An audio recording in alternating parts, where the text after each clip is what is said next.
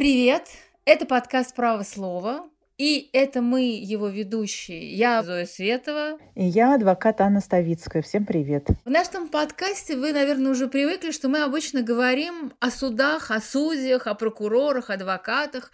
Мы пытаемся обсуждать наше так называемое правосудие. Сегодня у нас немножко а, необычное а, такой выпуск нашего «Право слова». Мы будем говорить с журналистом и писателем Михаилом Зыгорем о его новой книге «Все свободны» История о том, как в 1996 году в России закончились выборы. Привет, Миша. Здрасте. Добрый день. Добрый. На первый взгляд, действительно, Миша как будто бы не наш э, клиент, да? Пока, да-да-да, не подсудимый. И, не, лучше не надо, да. И не, фи, и не фигурант, я надеюсь, да. И не эксперт по судебной реформе и по суду. Но мне кажется, что Мишина книга э, «Все свободные», книга о выборах 96 -го года э, и о том, как закончились выборы, она имеет прямое отношение к тому, о чем мы говорим сегодня. Но для начала, Миш, я хотела вас спросить об устройстве вашей новой книги, потому что, честно говоря, когда мне прислали верстку, и я стала читать оглавление, я подумала, наверное,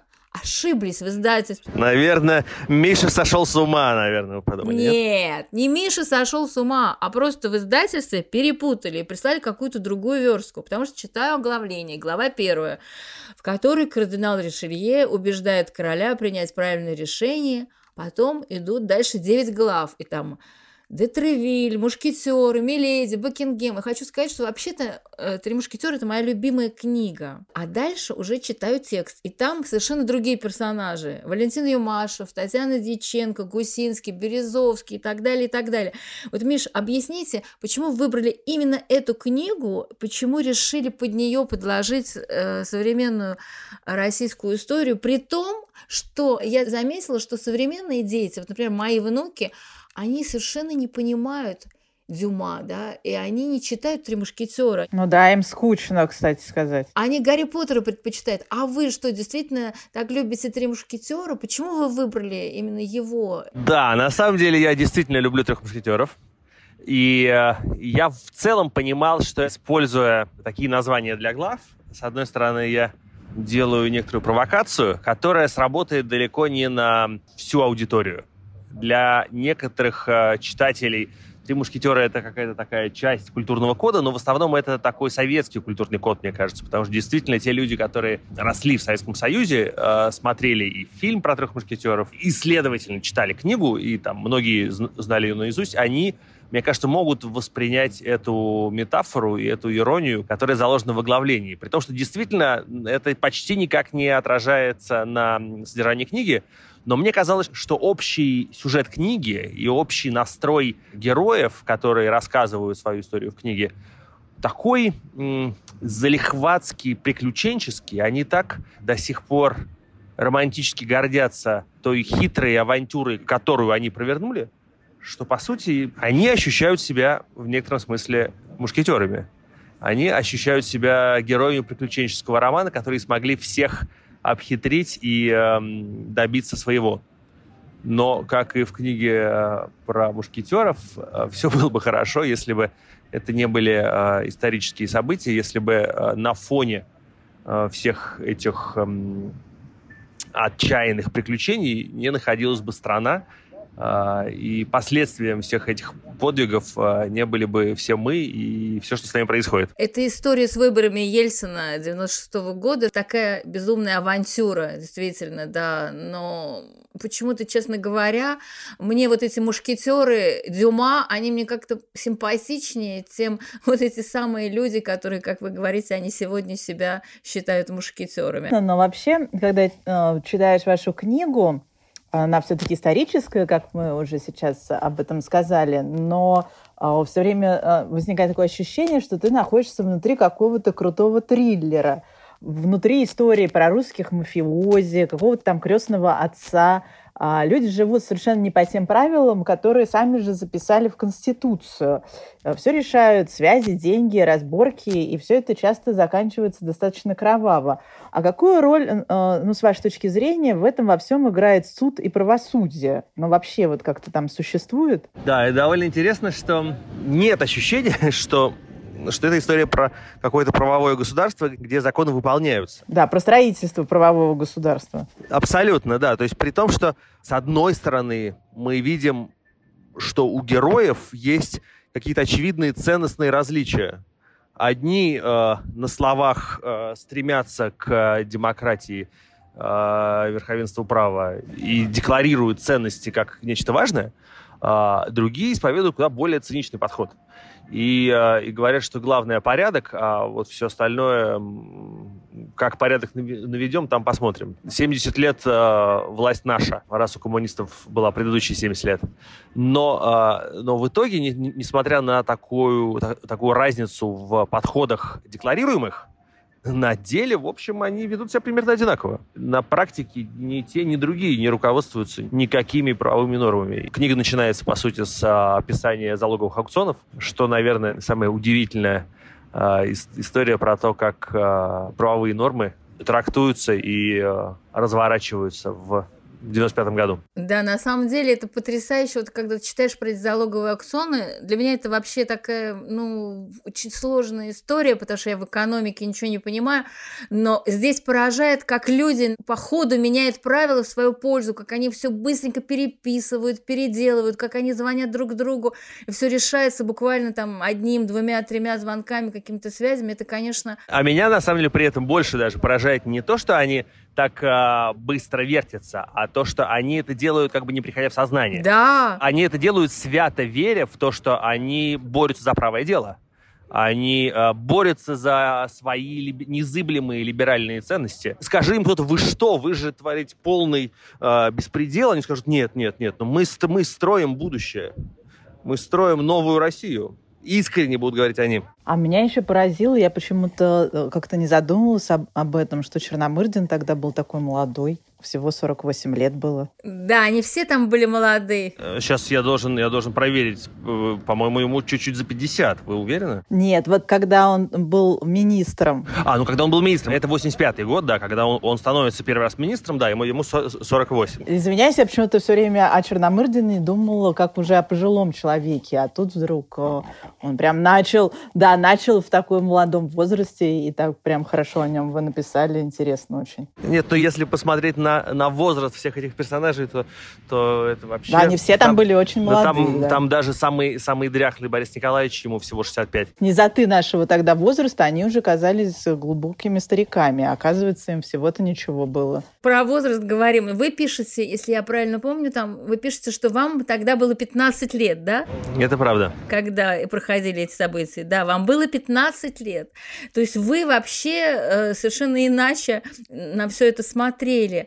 А, вот можете... Ну, я же не пишу книгу по собственным воспоминаниям. Моя предыдущая книга «Империя должна умереть», она э, рассказывает про события с 1900 по 1917, когда мне не было вообще нисколько.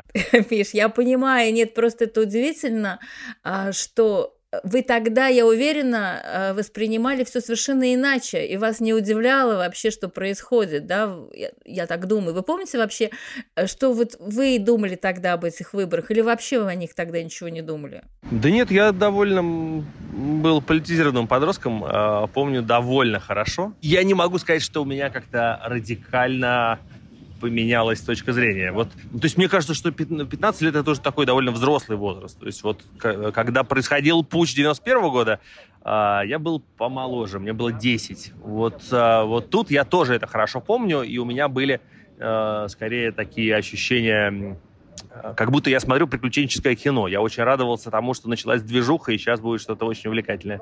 А вот в это время уже я был более зрелым, и я не знаю, я всегда очень не любил наглую фальш.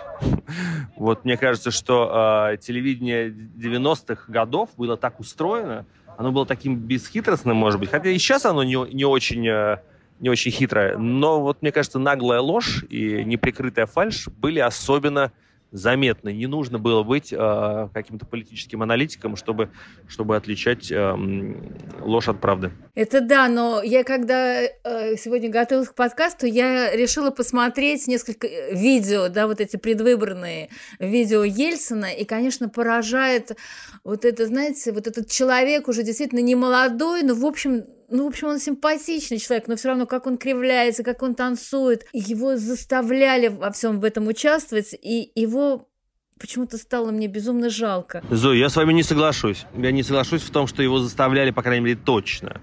Мне кажется, что его во, во многих моментах может быть жалко, но я бесспорно уверен, что, что как раз Борис Николаевич Ельцин человек, который э, обладал таким самозаводом. И в какой-то момент, в какой-то момент, когда его подтолкнули, он не, не, не, не, не только самостоятельно принимал это решение, но в какой-то момент он, конечно, уже самостоятельно определял градус включенности, и то, что он всегда Э, в какие-то радикальные моменты э, включался на 150%, это исключительно его выбор.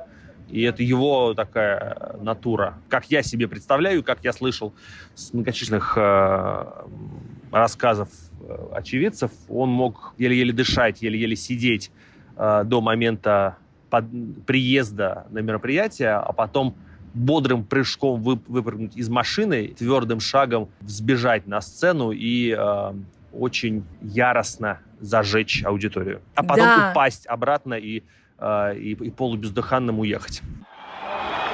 Признается будущее России.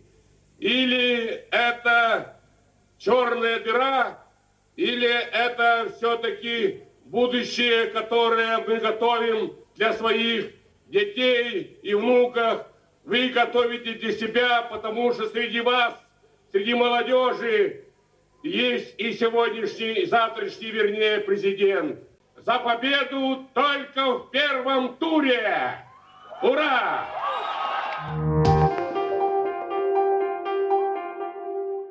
Вы говорите, что и в 15 лет, и потом, я думаю, когда вы работали политическим журналистом и в «Коммерсанте», и были заместителем главного редактора, да, по-моему, вы были в, Нью в «Ньюсвике». А, в «Ньюсвике», да. Да, все-таки у вас было какое-то представление о тех выборах, да, о том, как это все было устроено. Сейчас вы писали книгу, вы встретились с огромным количеством людей, вы с ними говорили. Вы что-то новое узнали о, о том периоде? Ну, мне кажется, я узнал довольно много, а, много важных подробностей подробности, при том, что есть некоторый журналистский миф о том, что э, вот уж что-что изучено вдоль и поперек, так это выборы 96 -го года. Ну, во-первых, мне кажется, что это не так, не ни к какому периоду времени. Э, с одной стороны, потому что так человеческая память устроена, что она или вычленяет неважное, или ну, как бы она не задерживает весь массив информации. Но, с другой стороны, конечно же, а, какие-то ключевые моменты, мне кажется, были неизвестны. Например, а, самое важное, например, схема финансирования тех выборов до сих пор, мне кажется, нигде никогда не, не была описана. Миф устойчивый про то, что крупнейшие российские будущие олигархи – сбросились на кампанию Ельцина, э, он, в общем, существует до сих пор. И это не совсем так. Они приняли деятельное участие, но они точно не сбрасывались деньгами. Еще, мне кажется, много интересных, э, даже не деталей, а интересных факторов, которые сопутствовали тем выборам. Ну, и в целом э, конструкция, при которой у Бориса Николаевича Ельцина происходит тяжелейший инфаркт между первым и вторым туром выборов, и даже его штаб не в курсе, что будет с Ельцином дальше. А, и, как говорят тогда многие, страна голосует за мертвого президента. Это довольно, мне кажется, мощная деталь тех выборов. Да, это как раз очень интересно. И вот как раз про предвыборные штабы хотелось бы с вами поговорить. У вас там описана история с двумя предвыборными штабами. Одним руководил охранник Ельцина Крыжаков. Ну, как все знают, это некогда очень могущественный человек. А вторым э, штабом руководила Татьяна Юмашева, Анатолий Чубайс. Ельцин доверял и тем, и этим. Ну, это его как бы знаменитая такая система противовесов. Как вам кажется, почему все-таки удалось победить более э, либеральному клану, хотя у Куржакова тогда была подмога еще и в виде так называемого экстрасенса генерала Рогозина. Вот расскажите, пожалуйста, об этом противостоянии. Да, я хочу сказать, что я когда читала книгу, я вспомнила а, этого экстрасенса генерала Рогозина. Сейчас уже о нем никто не помнит. А я тогда работала в французском радио, и французы, они были совершенно потрясены вот этим, что вот у Ельцина, у него есть этот экстрасенс. Я помню, что мы делали какие-то материалы про это. Сейчас уже об этом всем забыли. Получается, что Коржаков – это кардинал Ришелье, да, правильно, а вот эти все наши так называемые либералы, мушкетеры до Тревиль. Ну, в этой конструкции, да, конечно. Ну, то есть э, формально главой именно предвыборного штаба был Олег Сосковец, первый вице-премьер, эм, тогда как э, главой параллельного штаба был другой Э, отставной, правда, первый вице-премьер Анатолий Чубайс. Но, да, это, ну, с, одной стороны, это привычный нам такой псевдодуализм, который и, и до сих пор мифологически присутствует в российской политике. И всегда как бы присутствовал. Всегда почему-то принято, видимо, очень удобно делить любую власть на либералов и консерваторов всегда есть, есть голуби, всегда есть ястребы. При том, что на самом деле они, они в душе могут быть кем угодно, и на самом деле количество этих э, группировок э, или башен может быть каким угодно, но, но условно все равно э, всегда э, все делятся на, на две части, на, на более жестких и, и более мягких. Жесткая группировка — это силовики во главе с Коржаковым, которые скорее склоняются к тому, что выборы проще и правильнее перенести. Потому что выиграть их невозможно. А другая группа во главе с э, Чубайсом считает, что переносить выборы неправильно, это будет не, нелегитимно, и это слишком сильно подорвет и позиции Ельцина, и вообще разрушит демократию, как, как громко говорят они. А, поэтому нужно любой ценой вы, выборы выиграть, а, применив все возможные технологические приемы. Вот, собственно, тут эм, эстетическая во многом разница между двумя группами. Они стремятся к одному и тому же, тому, чтобы любой ценой э, сохранить э, Ельцина у власти. То есть, со, с одной стороны, кажется, что одни за демократию, другой, другие против. Э, при этом и те, и те, и другие, конечно же, не допускают мысли о том, что действующая власть может проиграть и может э, добровольно выпустить власть из рук. То есть вот этот синдром Дональда Трампа, который теперь нам уже так, э, так в анекдотическом виде э, представлен в ходе нынешних американских выборов, ну, в России это такой вечный синдром, которым страдают обе группировки, и мушкетеры, и гвардейц кардинала. На самом деле, э, когда читаешь книгу сегодня, э, у вас вот эта мысль очень четко выражена о том, что главной целью э, той предвыборной кампании было а, напугать возвращением в СССР, и чтобы Зюганов во что бы то ни стало не победил, да, и сегодня это звучит довольно, ну, как бы анекдотично, потому что сегодня такое ощущение, что мы уже в этот в СССР-то вернулись. Потому что мы уже знаем, чем все закончилось, и,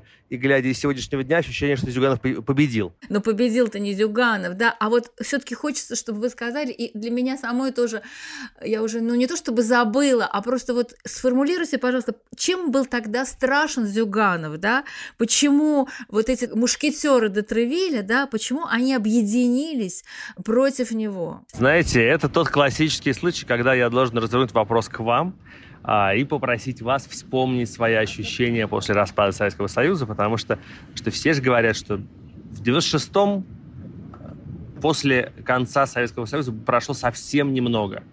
Всего лишь пять лет. Еще, еще свежи все воспоминания.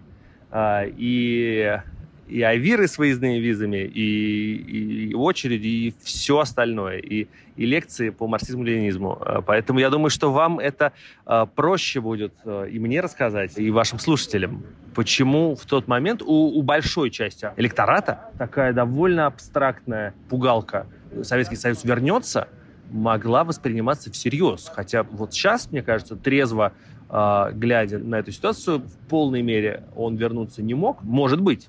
А может быть, и, и так вернулся. Вспомните, вспомните. Вы сами боялись? Боялись, да. Не, ну потому что мы хотели уже свободу. Чтобы можно было говорить, чтобы можно было везде ездить.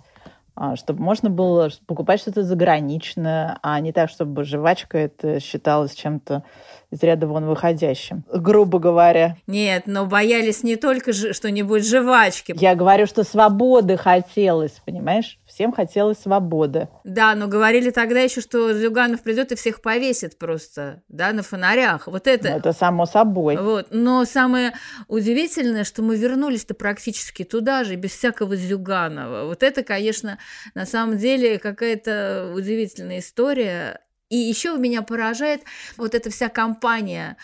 Хоть сейчас мы понимаем, что она была ужасно лицемерная, лживая, привела вообще к тому, что мы сейчас имеем, но она была по своей сути гениальная, потому что те люди, которые ей руководили, они смогли объединить практически всех, да, здоровый сил. Ведь все журналисты, самые лучшие журналисты того времени, они были э, за то, чтобы не пришел Зюганов, да. Э, известные артисты тоже участвовали во всем этом. Был ли кто-то, кто не участвовал э, в этой кампании? Ну, кто-то не участвовал, конечно. Э, у меня из героев книги есть, например, э, несколько журналистов, которые по-разному участвуют. Некоторые участвуют очень активно и деятельно, некоторые поначалу нехотя, как, например, Светлана Сорокина, на, на тот момент самая популярная телеведущая, которая вначале внутренне сопротивляется, а потом как бы поддается общему потоку.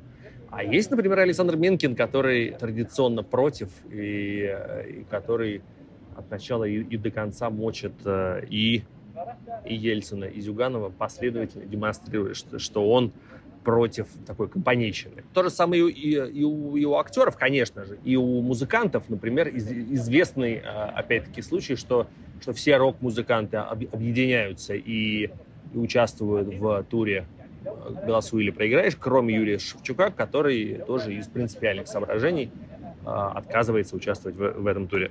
Мне кажется, что очень многие герои, практически все, а, искренне верят в свою правоту. То есть даже когда я писал книгу «Вся кремлевская рать» и разговаривал с самыми разными сотрудниками например, администрации президента или каких-то, например, силовых структур, у них, как правило, есть очень такие цельные и монолитные аргументы, которые доказывают, что они не верят в то, что они плохие парни. Даже если они делают что-то ужасное, они это делают искренне.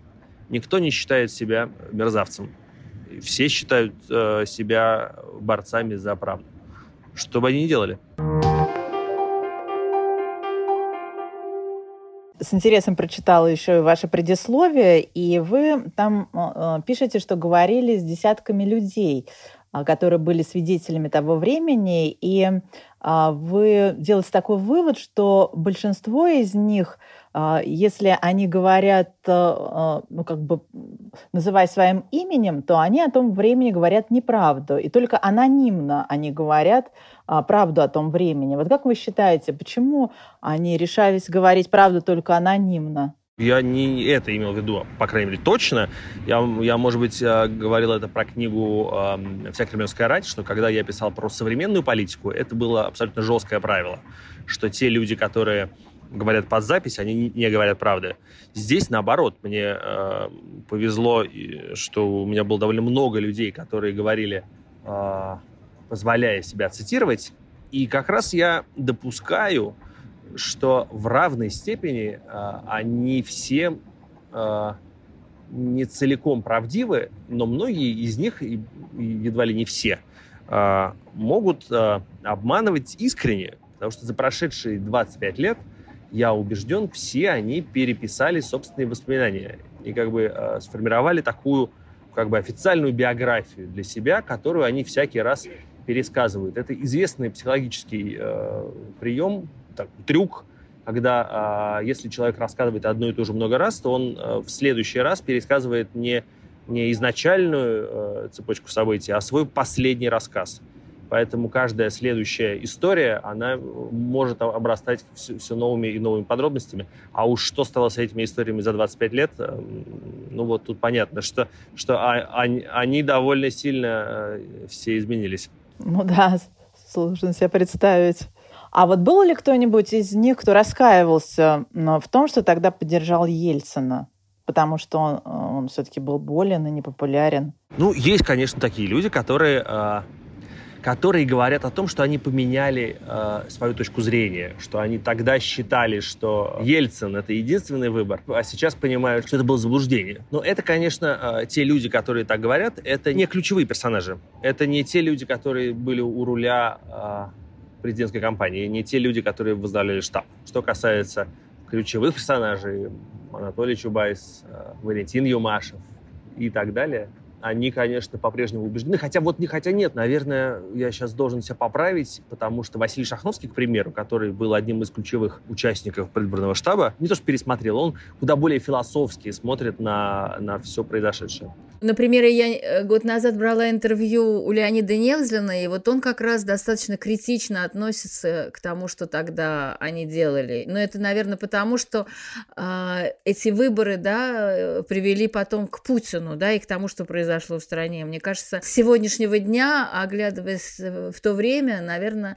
есть люди, которые, может быть, они вам не говорили об этом, но где-то в глубине души они все-таки признаются, что, может быть, они совершили какую-то какую-то ошибку.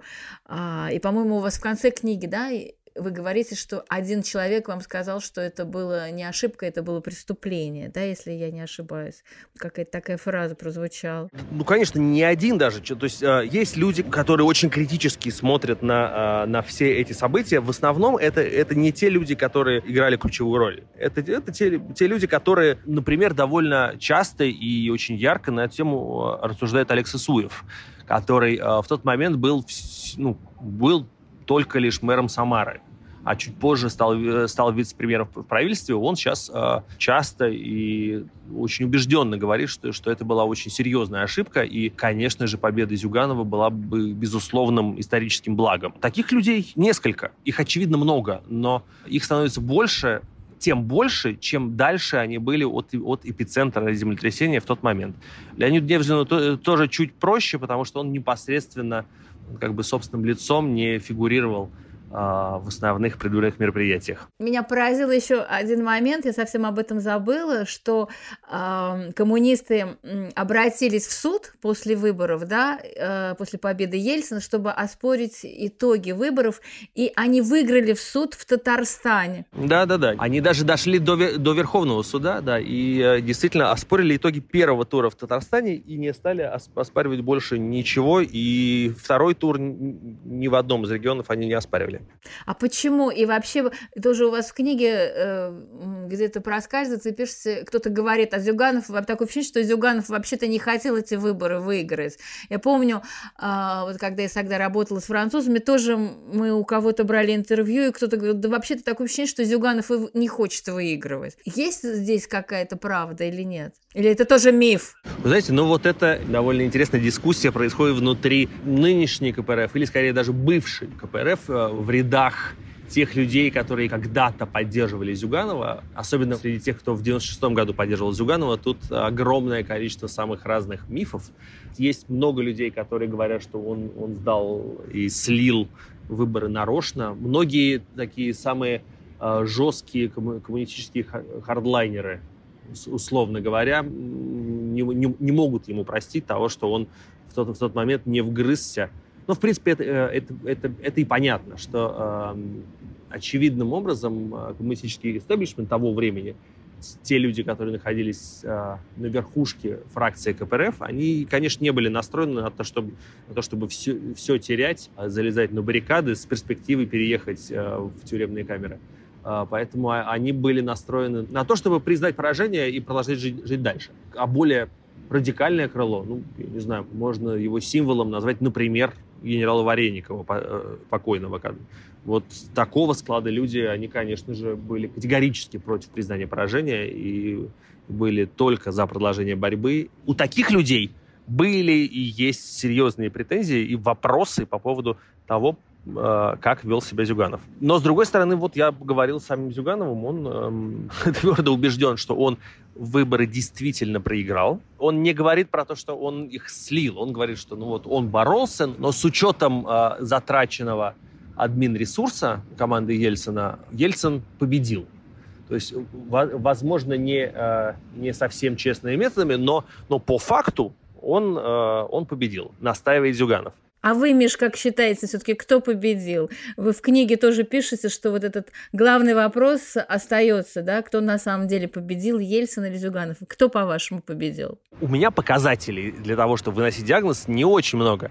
Поэтому я призвал себе на помощь математика Сергея Шпилькина, э, у которого сложилась репутация э, в последние годы благодаря тому, что он обрабатывает данные с избирательных участков и ан- анализируют, строят математические модели, которые показывают, на, насколько вероятно а, вот такое распределение голосов, какое случилось по официальным итогам. И в целом его подсчеты говорят о, о том, что а, результаты корректные. Если не, не считать некоторых регионов, а именно Татарстан, Башкирия и несколько северокавказских республик, а, вот за, за вычетом возможных фальсификаций в этих регионах в целом довольно убедительная победа Ельцина.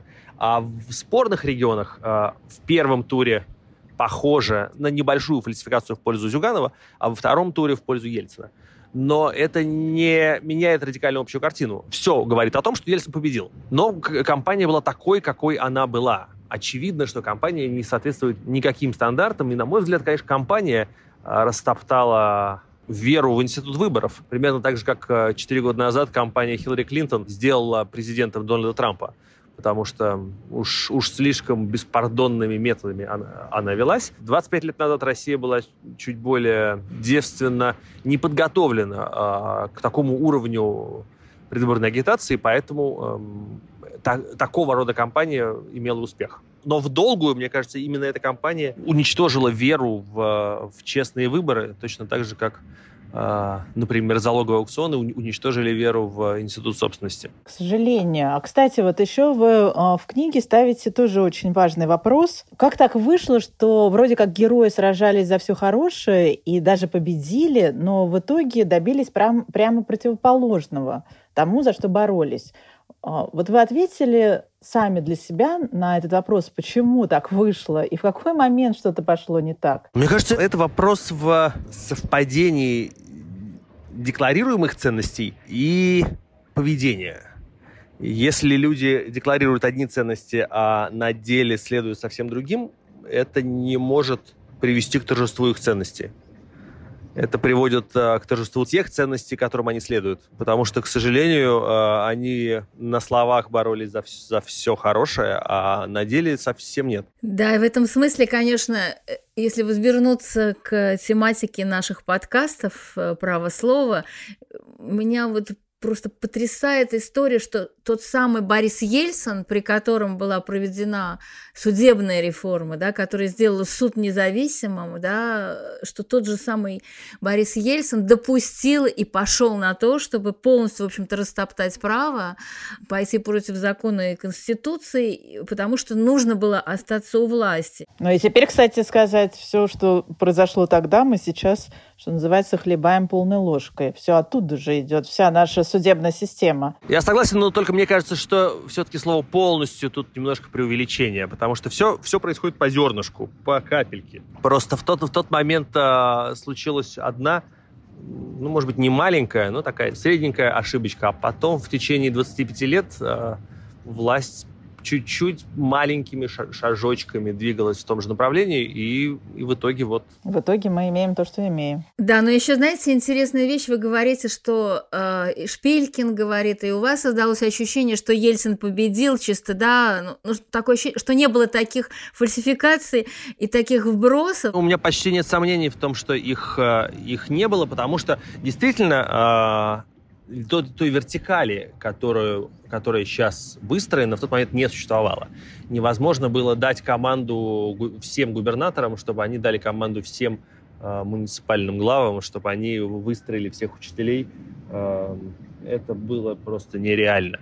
Ну, во-первых, потому что учителя бы, конечно же, об этом рассказали журналистам. Во-вторых, потому что губернаторы, конечно, не присягнули бы и не отправились бы выполнять предписания федерального центра. Совсем по-другому была, конечно, выстроена та, та система при реально выборных губернаторах и при абсолютно независимых э, региональных властях. Ну, то есть э, с тех пор Россия прошла очень такой длинный да, путь, ну, сколько получается, это больше 20 лет, да, 24 года, когда невозможно, да, победить, э, невозможно победить без фальсификаций. Мы этого не знаем. Почему? Ну, может быть, и возможно было бы. Просто они не пробовали. Нет, но, но ведь при всей той власти Путина, да, и как бы вот это единстве, да, вот этого, и как, что называется, единой России, невозможно также сейчас всех артистов, там, я не знаю, всех э, богатых людей, так их всех э, опять э, подбить и устроить в, в пользу Путина вот такую кампанию. Почему нужно фальсифицировать выборы? Почему не повторить вот этот успех 96 -го года? Вот можете мне объяснить? Почему они этого не делают? Почему они вбрасывают, фальсифицируют? Ну, мне просто кажется, что, как вы его назвали, успех 96 -го года это не, не очевидное благо. Во-первых, потому что найдутся такие умники, как мы с вами, а, которые и этому тоже будут недовольны, которые будут говорить, что и это тоже все не по-честному. Есть в английском языке такое прекрасное слово overkill, перебор, когда слишком много усилий приложено для а, для достижения цели. Вот 96 год это, это, конечно, overkill когда очень много э, затраченных усилий э, приводит даже не к тому результату, который планировался. Передоз, может, можно, наверное, это и, и так сказать, потому что, конечно же, люди, которые э, планировали ту предвыборную кампанию и до сих пор гордятся ей как очень технологичной предвыборной кампанией, конечно, не рассчитывали, что побочным эффектом этой кампании будет э, выход из строя президента Ельцина – примерно, примерно навсегда. Но при, этом, но при этом нет никаких сомнений, что он вышел из строя, а, ну, фактически ну, потерял свою политическую идентичность а, именно вследствие этой предвыборной кампании. А по оценкам, ну вот, например, могу сослаться на Константина Эрнста, который, оценивая, ну, будучи одним из участников той кампании, который, оценивая разные задействованные механизмы, говорит, что в общем-то, концертный тур э, и участие Ельцина во, во всех этих митингах и концертах было, было не необязательным, а, возможно, даже вредным. Возможно, даже совершенно не помогло ему набрать э, необходимый рейтинг. То есть, может быть, он и зря танцевал, и, может быть, он зря получил инфаркт, и, может быть, можно было сделать все это и куда проще, и не задействуя такие нечеловеческие ресурсы, но кто же знал? Да, теперь мы уже не узнаем об этом. Ну, то есть вы считаете то, что это, в общем-то, привело к его, ну, к его тяжелой болезни в дальнейшем и, в общем-то, к его гибели, и еще даже когда он был жив? Ну, к его политической гибели, наверное, да. К политической смерти, да. Да, ну, мне кажется, это, это, это бесспорный факт.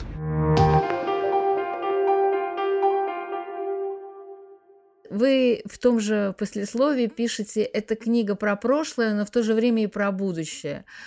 А, пожилой правитель не может расстаться с властью, а его окружение, что и сила убеждает его в том, что он единственный, никто кроме него не справится.